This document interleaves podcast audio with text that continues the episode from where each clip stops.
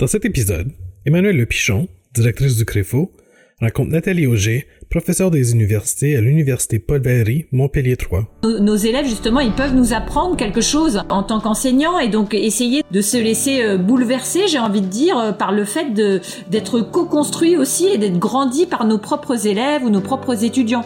Bienvenue à Quoi de neuf?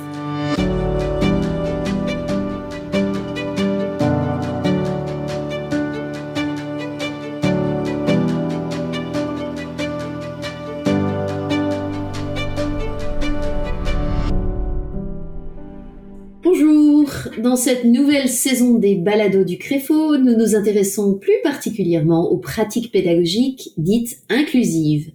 Et aujourd'hui, j'ai le grand honneur de recevoir la professeure Nathalie Auger de l'université Paul Valéry, Montpellier 3, en France. Bonjour Nathalie. Bonjour Emmanuel. Alors il est quelle heure en France là? 16h18. Oh, tu as de la chance, es presque en week-end. Donc, euh, Nathalie Auger, elle est professeure de sciences du langage et membre du laboratoire L'Humain, ce qui signifie langage, humanité, médiation, apprentissage et interaction numérique. Quel programme Ses travaux de recherche portent principalement sur le français enseigné en tant que langue étrangère ou que langue seconde, la didactique en contexte plurilingue et bien entendu la communication interculturelle. Nathalie a sorti il y a 16 ans déjà une vidéo accompagnée d'un livret pédagogique qui a fait beaucoup de bruit en France, mais aussi à l'extérieur de la France, et qui continue d'aider beaucoup d'enseignants et de chercheurs.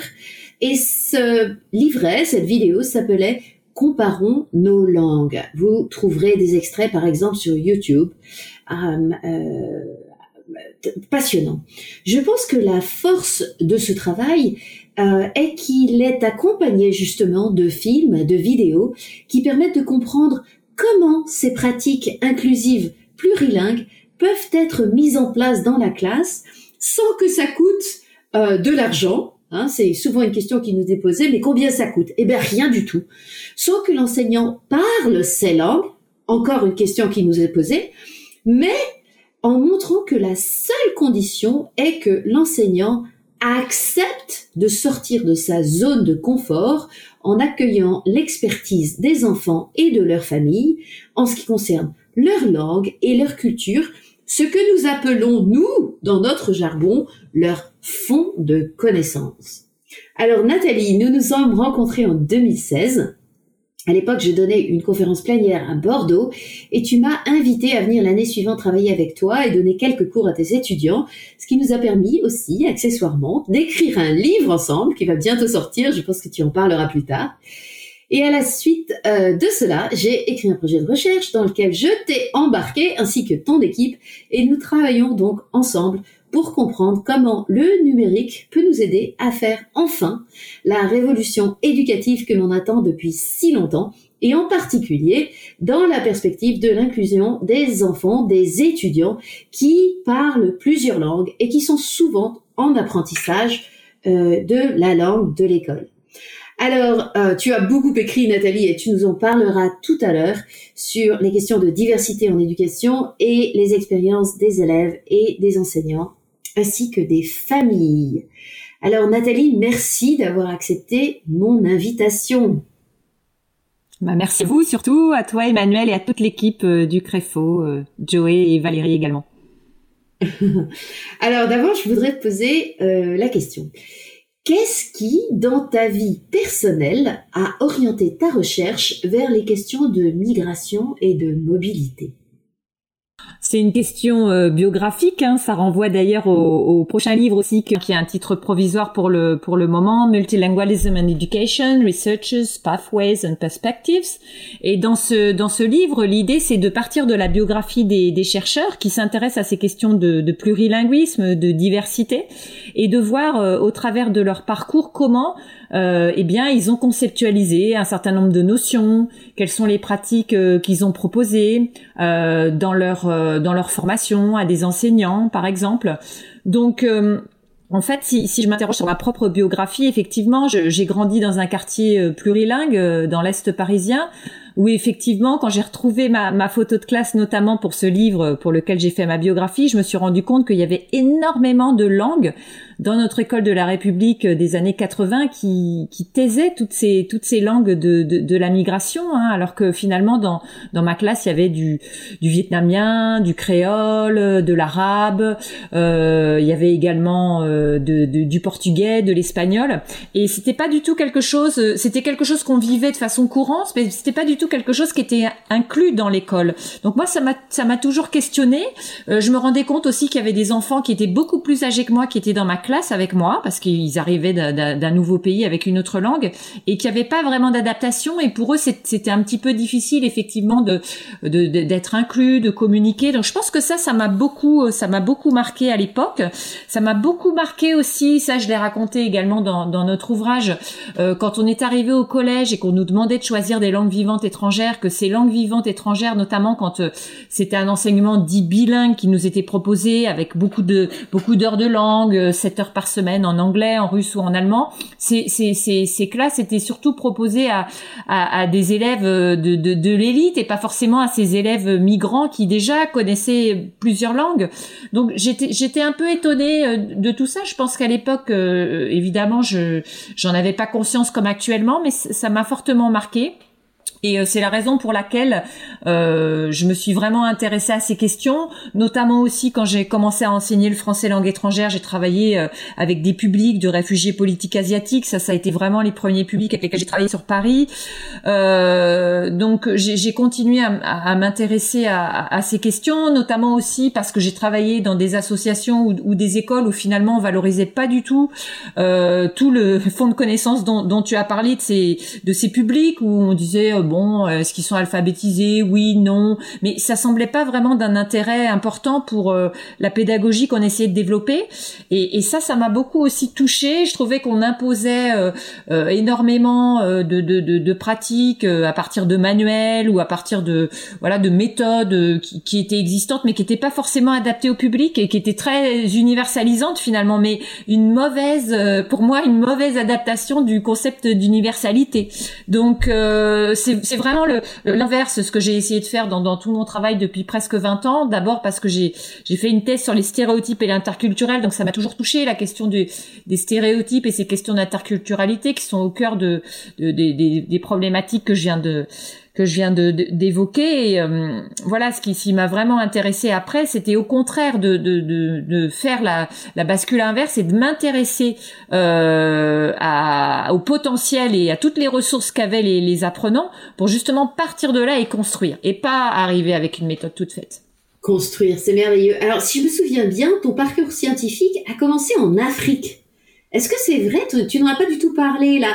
Moi, ça m'intéresse parce que je suis, j'ai été très, en fait, on, dirait que ma vision du plurilinguisme a été bouleversée par mes séjours en Amérique du Sud, euh, en particulier au Suriname.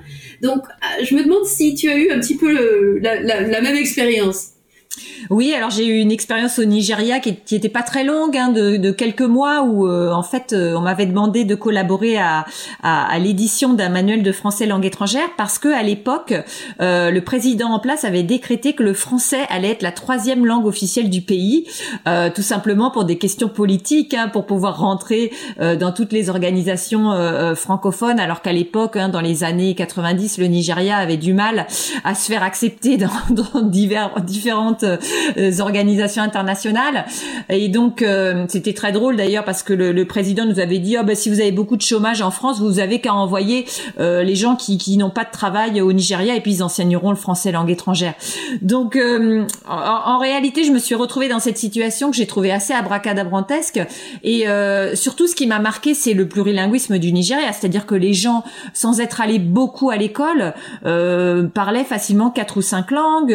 donc le, le, le pidgin English, euh, donc le, le Ibo, le Yoruba, le, le Laosa, etc. Plus euh, des fois l'anglais standard pour certains qui étaient qui avaient été scolarisés euh, plus plus longtemps. Et puis une vraiment quelque chose qui m'a beaucoup beaucoup frappé, c'est que moi j'ai essayé d'apprendre le, le, Yoruba en étant sur place. Il y avait pas de grammaire, pas de dictionnaire, donc je disais aux gens ben, comment je peux faire pour pour apprendre la langue? Et ils me disaient mais tu veux apprendre la langue, ben tu parles. enfin il y avait... alors quand je, quand j'essayais de parler avec eux, ils me disaient alors je, je, leur posais tout un tas de questions, des questions euh, métalangagières. Bah voilà, ça c'est c'est aussi notre formation. C'est c'est drôle hein, de, de voir combien on a été aussi euh, grammaire, syntaxe, morphologie, voilà, oui. Exactement, euh, quelque part déformé par le système. Donc ça ça m'a beaucoup intéressé aussi pour rejoindre la question de l'acquisition et de la didactique. Ça, c'est quelque chose qu'on travaille beaucoup aussi au laboratoire l'humain, c'est-à-dire de les, les conditions naturelles d'apprentissage par rapport aux conditions de la classe et d'essayer de faire un lien entre tout ça, parce que lui, le cerveau est pas divisé en deux parties euh, quand j'apprends naturellement ou quand je pratique naturellement en dehors de la classe et puis euh, dans la classe. Donc, euh, je leur disais, mais mais mais là, qu'est-ce que tu fais avec le verbe? Tu, tu le conjugues Tu et ils me disaient, mais quoi verbe, quoi conjuguer? Tu veux parler, tu parles. Donc ça ça m'a beaucoup et, intéressé parce que je veux dire grâce à eux, euh, grâce à, ces remarques, j'ai vraiment pris les choses d'une manière très très différente aussi après, à la fois dans les recherches et dans la formation de formateurs que j'ai pu faire, pour vraiment tenir compte de, toutes ces expériences et puis de pas stigmatiser les gens. Je veux dire, c'est des gens qui sont plurilingues, qui connaissent déjà cinq langues, et, moi ça me, c'est vrai que je, trouve ça un peu, euh, un peu des fois euh, dramatique de voir que tous ces potentiels ils sont ils, sont pas forcément toujours stigmatisés hein, dans les écoles, mais ils sont souvent ignorés, ou oubliés ou, ou mis de côté. Et c'est vraiment dommage. Parce que tout simplement par ignorance, parce qu'on sait pas quoi faire avec. Alors, euh, Nathalie, maintenant tu es à Montpellier, tu es très engagée dans un certain nombre de projets, et euh, avec tout ce que tu viens de nous raconter, euh, euh ton travail sur les concepts d'éducation, de migration, de langue, de didactique des langues étrangères et secondes, contexte plurilingue, euh, est-ce que tu peux nous expliquer un peu concrètement c'est quoi tes projets? Qu'est-ce que tu fais? Alors peut-être tu peux en choisir un ou deux et puis exemplifier. Alors en fait, je, je, fais toujours la même chose dans mes projets, c'est-à-dire que c'est exactement ce que je viens de vous expliquer, mais je travaille avec des populations différentes, c'est-à-dire que je pars vraiment euh, des, des, expériences langagières des, des, des publics. Donc euh, c'est la raison pour laquelle j'ai travaillé euh, d'abord avec des hum, donc euh, comparons nos langues, c'était avec des publics migrants dans des classes donc qui les accueillaient, mais j'ai vraiment eu à euh, de pouvoir euh, euh, développer cette approche dans les classes ordinaires parce que c'est très important aussi pour les élèves francophones de pouvoir justement avoir une meilleure compétence métalinguistique en écoutant d'autres langues et en voyant les élèves de leur classe comparer avec leur propre langue et eux-mêmes peut-être aussi des langues vivantes qu'ils apprennent dans leurs écoles ou dans leur collège ou lycée. Donc ça c'est très important pour moi. Et bien entendu après j'ai fait différents projets qui valorisent euh, les langues familiales. Donc j'ai travaillé avec les, les, publics euh, très très stigmatisés de, de, la ville de, Perpignan, donc les, familles gitanes justement pour revaloriser cette langue, euh, le gitan, qui n'est pas une langue qui est répertoriée linguistiquement. Hein. Alors Nathalie, tu dis le gitan ou bien les familles gitanes, est-ce qu'il faudrait pas dire les familles roms? Alors euh, c'est différent. Hein. J'ai travaillé avec les, les familles, euh, les familles gitanes. Donc c'est des familles qui sont qui sont françaises, qui sont sédentarisées euh, euh depuis le XXe siècle, donc essentiellement après la deuxième guerre mondiale dans dans le sud de la France, parce qu'en fait ils travaillaient sur les, les, les deux bords des Pyrénées, hein, en Espagne et puis en, en, en, France. Ils ont beaucoup aidé la, la, communauté juive à passer en Espagne justement pendant la guerre, et ensuite ils se sont sédentarisés donc dans, dans, dans la région et notamment à Perpignan. Et euh, mais, mais par contre, ils sont assez stigmatisés euh, de par leur parler parce qu'en fait, euh, ils ont une. Alors, ils disent qu'ils parlent gitan. Nous, on a vraiment analysé linguistiquement cette langue. il s'agit du, du, catalan roussillonnais hein, qui est parlé dans effectivement dans, dans cette zone, mais c'est par rapport à du catalan central de, de Barcelone, effectivement, c'est une variante. Et donc, c'est une variante qui est moins qui est moins valorisée. Après, en plus, on a remarqué qu'il y avait une prosodie et il y avait du lexique aussi calo qui donnait une singularité à la langue et qui faisait que même les Perpignanais euh, qui, qui parlaient, alors surtout les personnes âgées hein, qui parlaient le, le, catalan roussillonnais, reconnaissaient pas forcément euh, cette langue comme leur langue, alors même qu'il y a intercompréhension. Donc nous, on a vraiment fait un gros gros travail pour que cette euh, cette, cette façon de, de parler soit reconnue et puis qu'elle serve d'appui. C'est une langue romane pour développer des compétences en français à l'école. Alors, servir d'appui, moi j'adore. Alors explique-nous un petit peu ce que ça veut dire concrètement pour des enseignants. Ça veut dire quoi servir d'appui? Bah, servir d'appui, par exemple, bon, quand il s'agit de, de, du catalan roussillonnais pour les pour les enfants gitans, euh, ce qui est intéressant dans cette langue, c'est que il y a énormément de, de, de, marques morphologiques. Par exemple, la nuit, la nit, on dit la nit, on entend le T. Donc du coup, quand on va écrire, on va penser à la nuit, que là, il faut bien mettre le T. Donc finalement, c'est un avantage de parler cette langue. Et, et c'est ça qui est intéressant pour le, le rapport phonographie. Donc euh, et puis après, ces enfants-là, quand ils ont fait euh, espagnol langue vivante, évidemment, ils avaient énormément d'atouts. Mais tout ce, ce, lien et cette reliance, hein, si on reprend les, les travaux de, de, Morin, et moi j'aime beaucoup, on peut, on peut extrapoler pour la pédagogie, il, il, il est pas fait et on oublie tout ça. Donc voilà, ça c'est vraiment le travail que j'ai fait avec les, les, enfants gitans. Il y a un livre qui va sortir aussi euh, euh aux éditions ENS euh, sur, sur cette question très, très prochainement. Euh, j'ai fait la même chose également avec ma collègue Eva Smith de, de, Newcastle et puis des collègues en Finlande et, et, et en Roumanie sur les avec les, les, les élèves roms. Mais là, par contre, ce qu'on a fait, c'est qu'on a aussi inclus les familles. Ça, c'était nouveau pour moi. C'est ça. Alors c'est la question que je voulais te poser. Dans quelle mesure est-ce que ce travail permet euh, d'inclure les familles, de les faire revenir finalement, de les légitimer dans l'enseignement de leurs enfants? Dans l'éducation Moi, ça, c'était c'est vraiment une bonne question, Emmanuel, parce que c'est quand j'ai vraiment travaillé avec les, les, les familles gitanes, on, on s'est focalisé sur les familles, mais surtout sur l'apprentissage des enfants à l'école.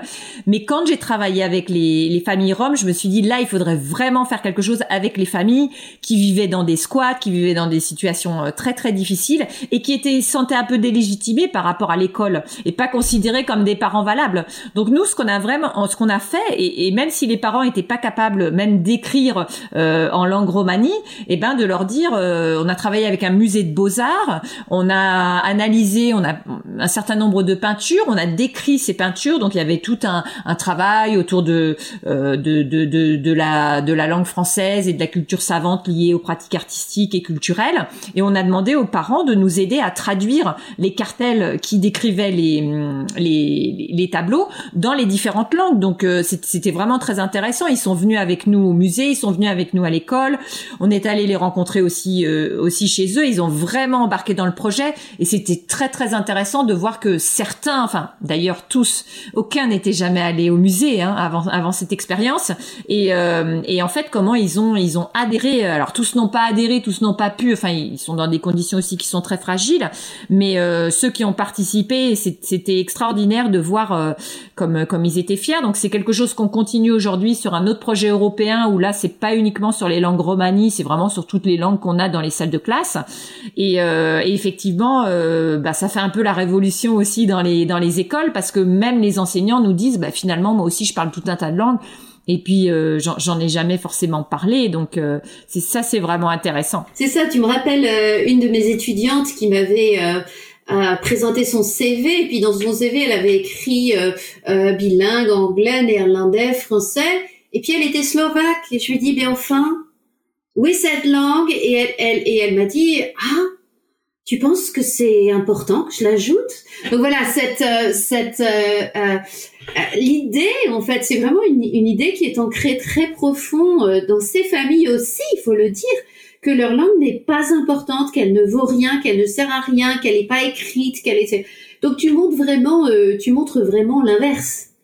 Alors le, le, le, reproche qu'on fait souvent à ces projets, c'est que c'est des projets qui peuvent, euh, pour certains, euh, quand ils ont du succès, avoir un effet merveilleux, mais on les appelle aussi euh, euh, des projets champignons parce que voilà, pendant la durée du projet, ça marche et puis voilà, dès que le projet s'arrête, c'est fini. Alors quel est Nous, on essaye ensemble de travailler à plus de durabilité de nos projets. Qu'est-ce que tu en penses par rapport à ces projets que tu as fait, ces familles, etc. comment tu vois le long terme? Moi, je crois à la gestalt hein, quelque part, c'est-à-dire qu'on lance quelque chose et puis, de toute façon, on va voir, on va voir un effet à un moment donné. Là, par exemple, sur ces familles roms, on, on a une famille qui est repartie en, en, Roumanie à la fin du projet, puis qu'on n'a pas revu pendant 4-5 ans. Et là, euh, et donc, les enfants n'ont pas pu être scolarisés en Roumanie parce que c'est très compliqué, donc il y a une grosse phase de déscolarisation. Là, ils sont revenus au collège. Le, le, le jeune était à l'école primaire quand on a fait le projet, et en fait, il est hyper motivé, il se souvient du projet, etc. On se rend compte qu'il y a eu un impact impact énorme en réalité. Donc ça, c'est vraiment intéressant pour nous. Après, donc il y, a tout ce côté euh, effectivement de travailler euh, sur le terrain avec les enseignants, etc. Parce qu'on co-construit avec les enseignants. On fait pas ça tout seul, hein, nous les chercheurs dans notre coin. Mais euh, évidemment, il y a tout le côté aussi de, de, disséminer auprès de nos ministères, auprès de d'institutions. ben, nous, on est en France, donc en Europe, Conseil de l'Europe, Commission européenne, pour faire en sorte que voilà, les, les choses se rejoignent à un moment donné et que ce soit pas effectivement quelques fleurs qui poussent ça et là, que ce soit pas des programmes aussi qui peuvent être très intéressants, qui sont descendants, mais que ça finisse par se rejoindre et puis que ça soit aussi visible dans nos formations. Euh, et donc, euh, moi évidemment, je, travaille à l'université euh, et la formation des enseignants euh, de, de, classe ordinaire se fait dans les dans les facultés d'éducation, donc on est un petit peu séparés, mais on a des projets de recherche conjoints avec les, les formateurs, avec les, les, chercheurs qui sont dans ces dans ces facultés, et on essaye de voilà de monter des programmes euh, ensemble. Donc je, je pense que les choses bougent et honnêtement en 20 ans euh, que je travaille sur ces problématiques, j'ai vu les choses avancer. Alors peut-être pas aussi vite que ce qu'on voudrait, mais quand même il y a énormément de choses. C'est merveilleux de dire ça parce qu'en fait euh, euh, très souvent on s'aperçoit que euh, les enseignants, les écoles, enfin voilà, les ministères même ont peur de la recherche. Ils ont ils pensent qu'ils vont être évalués, ils ont peur de nous, ils ont pas envie de nous inclure. Et en fait, ce que tu montres et ce qu'on essaye de faire, c'est que c'est pas du tout ça, c'est un vrai partenariat. Ensemble, on va essayer de trouver euh, les meilleures pratiques, les meilleures, etc., pour pouvoir améliorer l'éducation. Est-ce que tu as des, des retours des enseignants avec lesquels tu as travaillé? Est-ce que tu te retrouves à travailler souvent avec les mêmes, par exemple, ou Comment ça Ah, il y a des enseignants effectivement qui qui euh, qui sont complètement euh, convaincus par euh, par les, les projets et qui continuent de travailler avec nous donc sur le sur le long terme. Il y a d'autres enseignants aussi qui trouvent que c'est c'est c'est trop dur parce que effectivement c'est c'est demandeur et puis ça demande complètement de changer de perspective ce que tu expliquais au début, c'est-à-dire laisser laisser l'expertise à l'élève, accepter de sortir de sa zone de confort.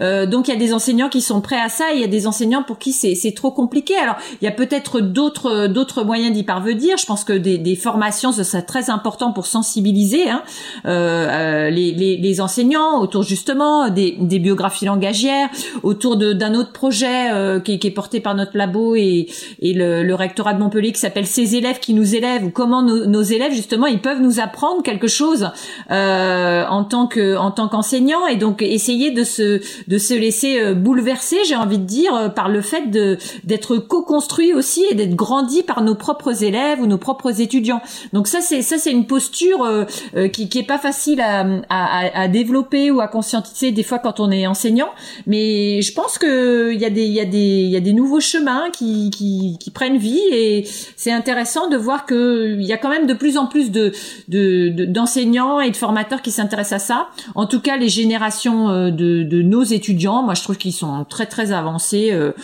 sur les questions de la diversité, voilà, qui trouve qui trouve assez banal, alors que alors que nous finalement, voilà, on fait déjà euh, office de dinosaure par rapport à, à, à ces questions parce que on a vécu autre chose, quoi, finalement. Mais mais attention, attention quand même à, un point important, c'est que dans les écoles, effectivement, maintenant, il y a une attention à la, au multilinguisme, à la, à la diversité, etc.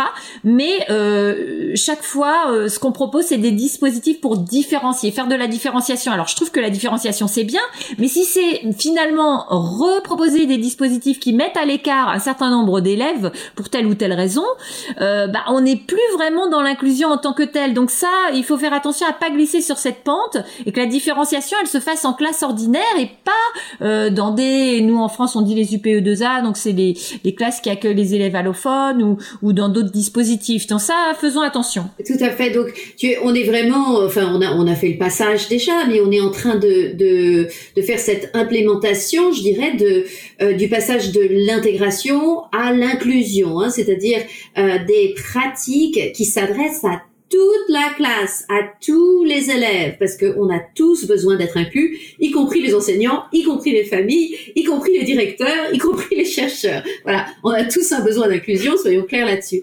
Alors, je voudrais te poser une question qui est plus parce que tu as dit plusieurs fois, on est en France. Oui, vous êtes en France. Moi, je suis en Ontario et euh, je suis sûre que euh, on nous écoute ici euh, en Ontario, au Canada, etc.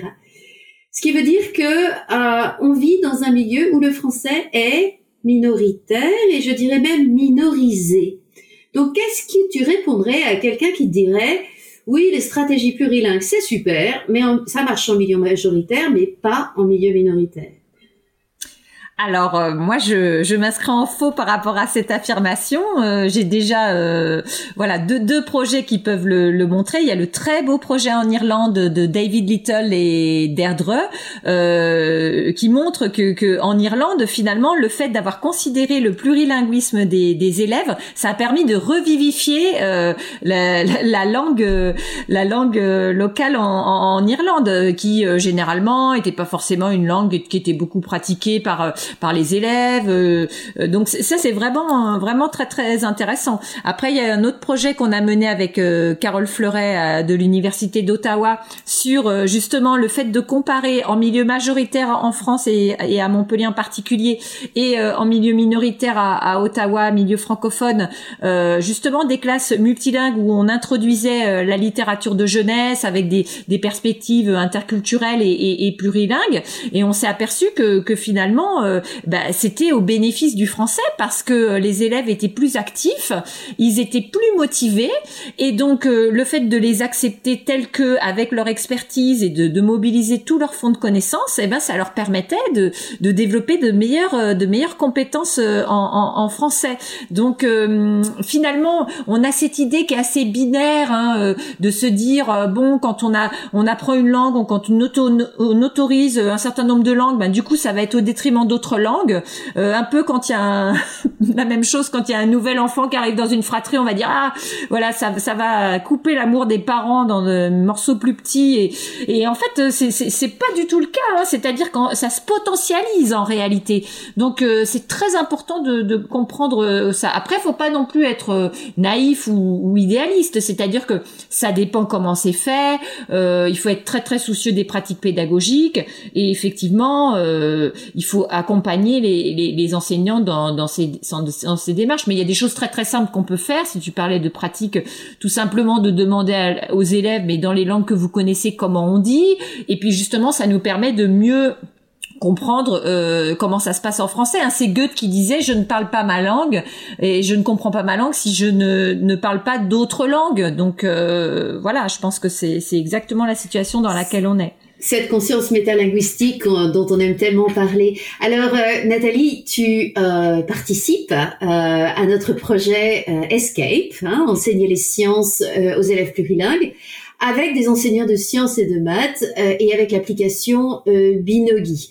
Alors, tout ce que tu viens de dire, on l'a dans ce projet, on l'a transposé aux sciences et aux mathématiques. On a l'habitude de dire, on a l'habitude de penser très naïvement que les sciences et les mathématiques sont euh, moins concernés par les euh, problématiques euh, de langue et en fait on s'aperçoit que c'est pas du tout le cas et de culture d'ailleurs. Donc je voudrais savoir qu'est-ce qui t'a amené à accepter de participer à ce projet? Et quelles sont tes impressions? Parce qu'on s'est lancé là-dedans en pleine pandémie. Alors pour nous, ça a été une surprise. Hein. C'est important de dire que ce projet, on l'a lancé avant la pandémie. Et il s'agit de littératie digitale, hein, en ligne, avec des ordinateurs, etc. Puis, pof, la pandémie arrive. Et puis, on doit lancer notre projet dans ces conditions-là. Alors, euh, parle-moi un petit peu de ta perspective là-dessus. Ah bah déjà c'était le plaisir de travailler avec vous parce que effectivement on travaille beaucoup euh, avec des, des, perspectives qui, qui, sont proches. Et d'ailleurs euh, je voudrais je voudrais dire ici que, que toutes les deux on, on va sortir un livre qui s'appelle Richesse et défis des classes multilingues construire des ponts entre les cultures où on est parti de toutes les questions euh, qu'ont pu nous poser euh, les enseignants les les élèves et puis leurs parents depuis de nombreuses années où on fait nos, nos travaux de recherche. Et qu'à partir de là on a construit ce livre justement en prenant en compte les situations majoritaires, les questions de minoritaires, mais en montrant qu'il y a un continuum commun et que finalement euh, cette question du, du multilinguisme, elle, elle, peut être traitée avec euh, avec des, des, des, paramètres qui sont variables certes, mais avec aussi des, des invariants. Donc euh, voilà, j'espère que on pourra on pourra en reparler à d'autres à d'autres occasions, mais en tout cas on est on est très content d'avoir fait ce livre. Donc oui, on a des perspectives qui sont communes et ce que j'aime beaucoup dans Binogi, c'est que on sort de la classe de français, parce que moi j'ai beaucoup travaillé avec les professeurs de français ou les professeurs des classes qui accueillent en particulier les élèves allophones, mais je trouve que les, les professeurs de sciences sont évidemment de, des professeurs de premier plan pour pouvoir travailler aussi sur ces approches plurilingues. C'est ça qui m'a plu. Après, il y y a, tout le côté numérique. Alors en plus, avec la question de la pandémie, ça ne se pose plus. Hein. Euh, bien sûr, il est, c'est, une chance folle de pouvoir euh, avoir des notions scientifiques qui sont expliquées par, par des vidéos multilingues euh, qui permettent justement aux aux, aux, élèves de, de ne pas attendre d'avoir une compétence suffisante en français pour pouvoir développer des, des, des, compétences dans les contenus scientifiques qui sont attendus dans leur classe d'âge. Ce qui m'a beaucoup plu aussi, et ça euh, je pense qu'on aura l'occasion aussi de, de, de, le tester, c'est qu'on peut aussi inclure les parents et des parents aussi qui savent pas forcément lire et écrire et qui peuvent regarder les vidéos euh, chez eux, euh, donc euh, par, euh, par, sur le téléphone hein, par exemple, de, de façon assez simple. Donc voilà, ça, ça me, ça me paraît majeur. Oui, effectivement. Effectivement, j'ai eu des parents, je me souviens il y a deux ans quand on a fait notre projet pilote, euh, une maman qui m'a dit oh, mais moi je vais faire à la maison, comme ça je vais me mettre au niveau moi aussi. Bien sûr, c'est c'est un peu la même. Enfin, quand nous on avait travaillé euh, sur Romtels ou sur euh, les, les, les, familles gitanes et qu'on avait inclus les, les, les parents, euh, ben bien entendu ça ça a tellement d'impact. Donc ça c'est très important parce que les les, les parents, euh, c'est ce qu'on montre aussi dans notre livre, hein, toutes les deux, c'est que les, les parents ont toujours envie d'aider leurs enfants. Simplement après ils n'ont pas forcément toutes les clés pour le faire. Donc à nous de, de leur proposer aussi des, des clés qui fonctionnent. Oui, pour toi, euh, Nathalie, je sais que nous, on a un regard un peu particulier sur l'enseignement, mais pour toi, quel est l'impact de la pandémie euh, sur euh, l'enseignement avec pour les populations avec lesquelles tu travailles Oui, alors l'impact de la pandémie il a été très très fort parce que nous, euh, je travaille sur un autre projet qui s'appelle Sirius Éducation et, Migration, qui est un projet européen et en fait je suis pilote euh, pour la France pour ce projet. Et euh, l'idée c'est de travailler avec les familles, avec les associations, avec les écoles. Mais c'est vraiment le tissu associatif et c'est de, de, développer ce qu'on appelle un territoire apprenant. C'est-à-dire que sur un, un, petit territoire qui comprend les associations, les écoles, les familles où elles habitent, et eh ben là on développe un territoire d'apprentissage. Euh, Montpellier Métropole a eu aussi le label UNESCO pour euh, comme ville apprenante autour des langues. Donc on, travaille vraiment sur cette, ce dénominateur commun. Et on s'est aperçu que les familles, bah, elles étaient en rupture numérique hein, pendant le confinement, donc elles pouvaient pas recevoir les devoirs euh, sur Pronote quand ils sont au collège, sur les sur le NT ou sur les différents dispositifs. Donc très rapidement, on a réussi à équiper un certain nombre de familles, donc grâce au projet Sirius, mais grâce aussi à l'université Paul Valéry qui avait acheté des clés 4G pour les prêter aux étudiants pour qu'ils passent leurs examens en ligne. Et ensuite, on a récupéré ces, clés 4G et on a pu euh, les prêter. Donc en ce moment, elles sont prêtées à des familles et là, on est en train de, faire tout un cycle d'entretien avec les familles pour savoir justement comment elles gèrent entre guillemets leur plurilinguisme avec ces applications, euh, avec les, relations avec les écoles, avec les avec les ENT, etc., etc. Donc force c'est vraiment passionnant euh, et, les familles sont très motivées. Elles sont déjà tellement contentes de plus être en, fracture numérique, mais il y a encore énormément à faire pour justement euh, faire en sorte que ces outils numériques soient euh, intéressants pour pour les pour les parents, pour euh, tout ce qui est euh, l'apprentissage des langues, l'éducation en général. Donc c'est ce qu'on est en train de, c'est ce qu'on est en train de, de, de regarder. Hein. Mais je pense que la pandémie ça a permis vraiment de mettre le focus sur cette question-là parce que finalement avant le numérique il était peut-être pas si central, mais n'empêche euh, avec le numérique euh, comme plus-value, les, les familles s'en sortent beaucoup mieux. Donc finalement c'est c'est un point positif. Eh ben, je suis tout à fait d'accord avec toi et je trouve ça fascinant parce que Dieu sait qu'on a entendu euh, par divers euh, canaux euh, des personnes qui nous disaient ah les parents sont pas investis dans l'éducation de leurs enfants, ça les intéresse pas, ils sont pas alphabétisés. Mais en fait, on se rend compte que si on leur donne les moyens d'être investis dans l'éducation de leurs enfants, ils sont hyper motivés, et même peut-être plus qu'un parent lambda euh, du pays, etc. Euh, c'est vraiment ce qui ressort de, de, tout ton, ton, travail, je trouve, et de ce que j'essaie de faire moi aussi. Euh, euh c'est pas toujours facile, mais quand je t'ai appelé, je crois qu'on s'est appelé lundi, et puis parce qu'on avait une réunion et tu étais en voiture et tu revenais euh, d'un quartier de Montpellier où tu avais passé du temps avec les familles. Donc je trouve que ça te caractérise assez parce que tu es vraiment quelqu'un qui ne ménage pas tes efforts, tu te déplaces, tu y vas, euh, tu vas dans les familles, tu vas dans les classes, tu vas parler, euh, tu voilà, tu tu prends ça à cœur.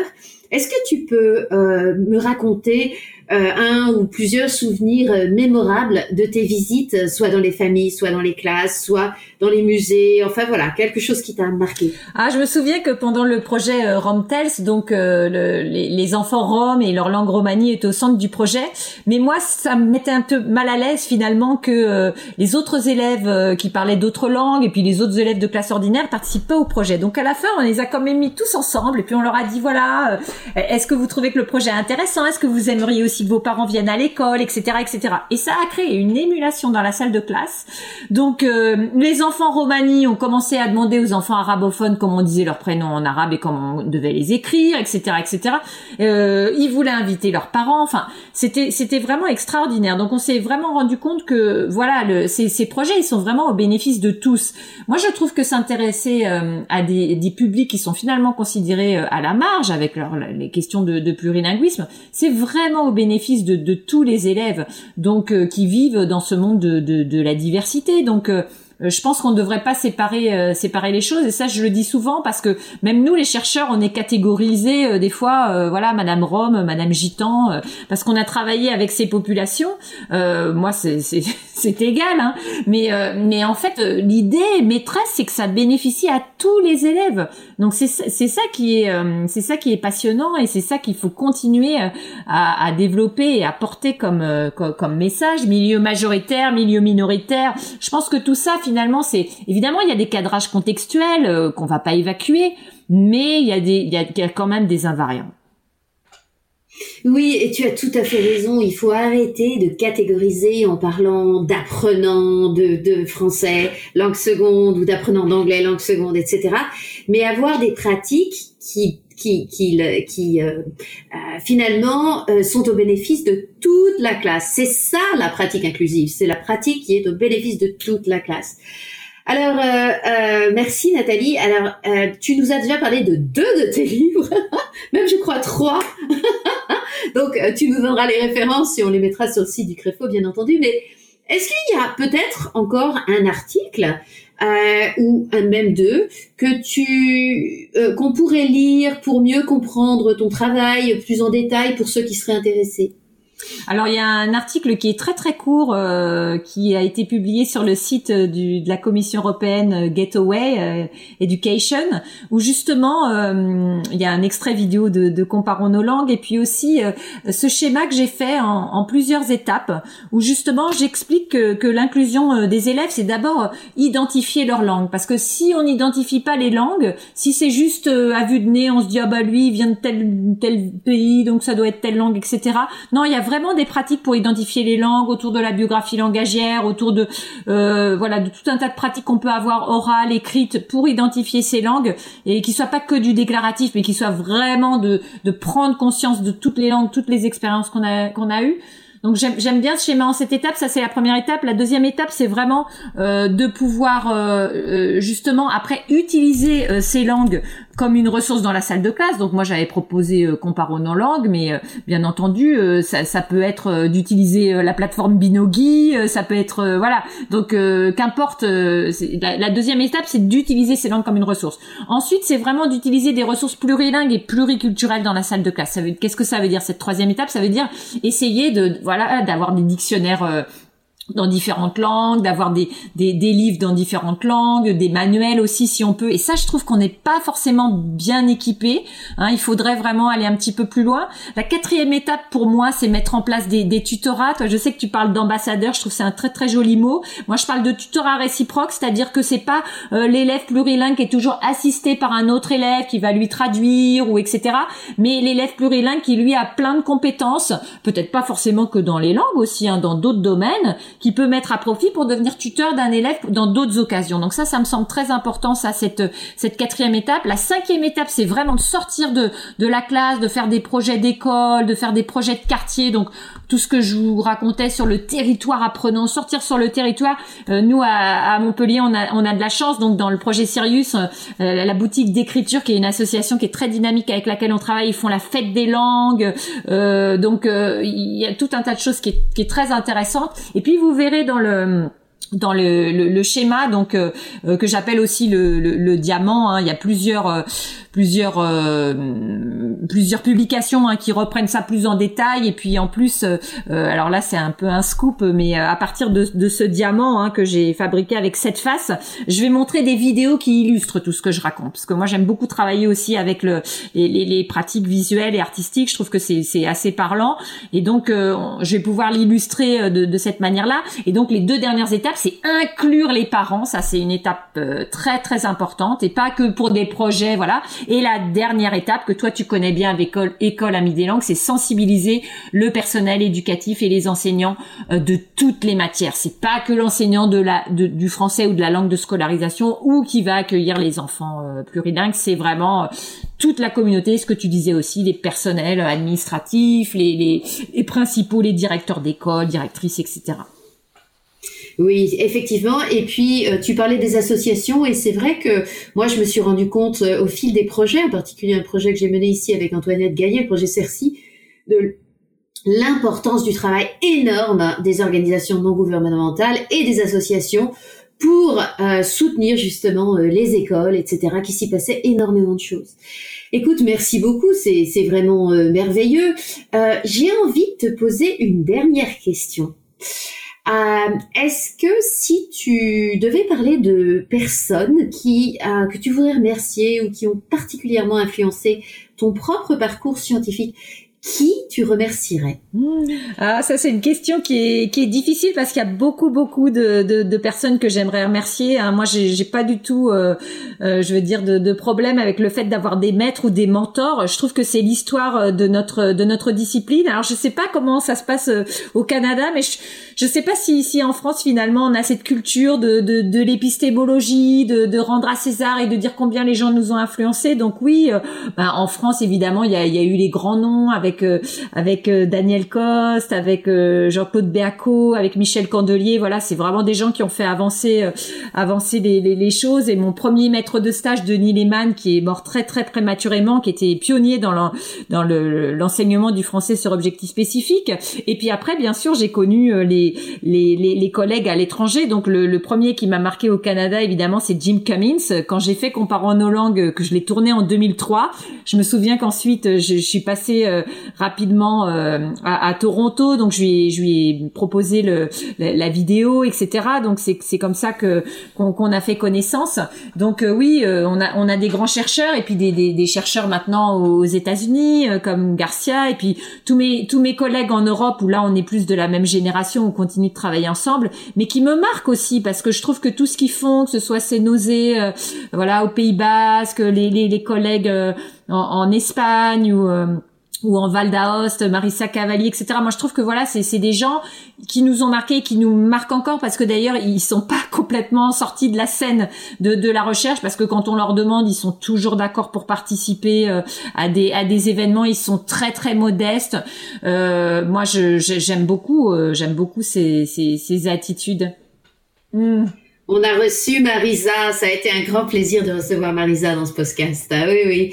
Et bah donc oui, mais tu as raison, tu as raison de dire qu'en fait, c'est important de le dire aussi aux étudiants, de dire que nos idées, elles, euh, voilà, elles ont pas euh, poussé comme ça tout d'un coup. Euh, il y avait vraiment, elles ont été nourries non seulement par nos expériences, mais aussi par nos réflexions sur les maîtres qui ont écrit avant nous, qui nous ont formés, mais aussi avec tous les collègues avec lesquels on travaille on s'aperçoit vraiment qu'on peut plus euh, travailler en isolation maintenant. On doit travailler ensemble.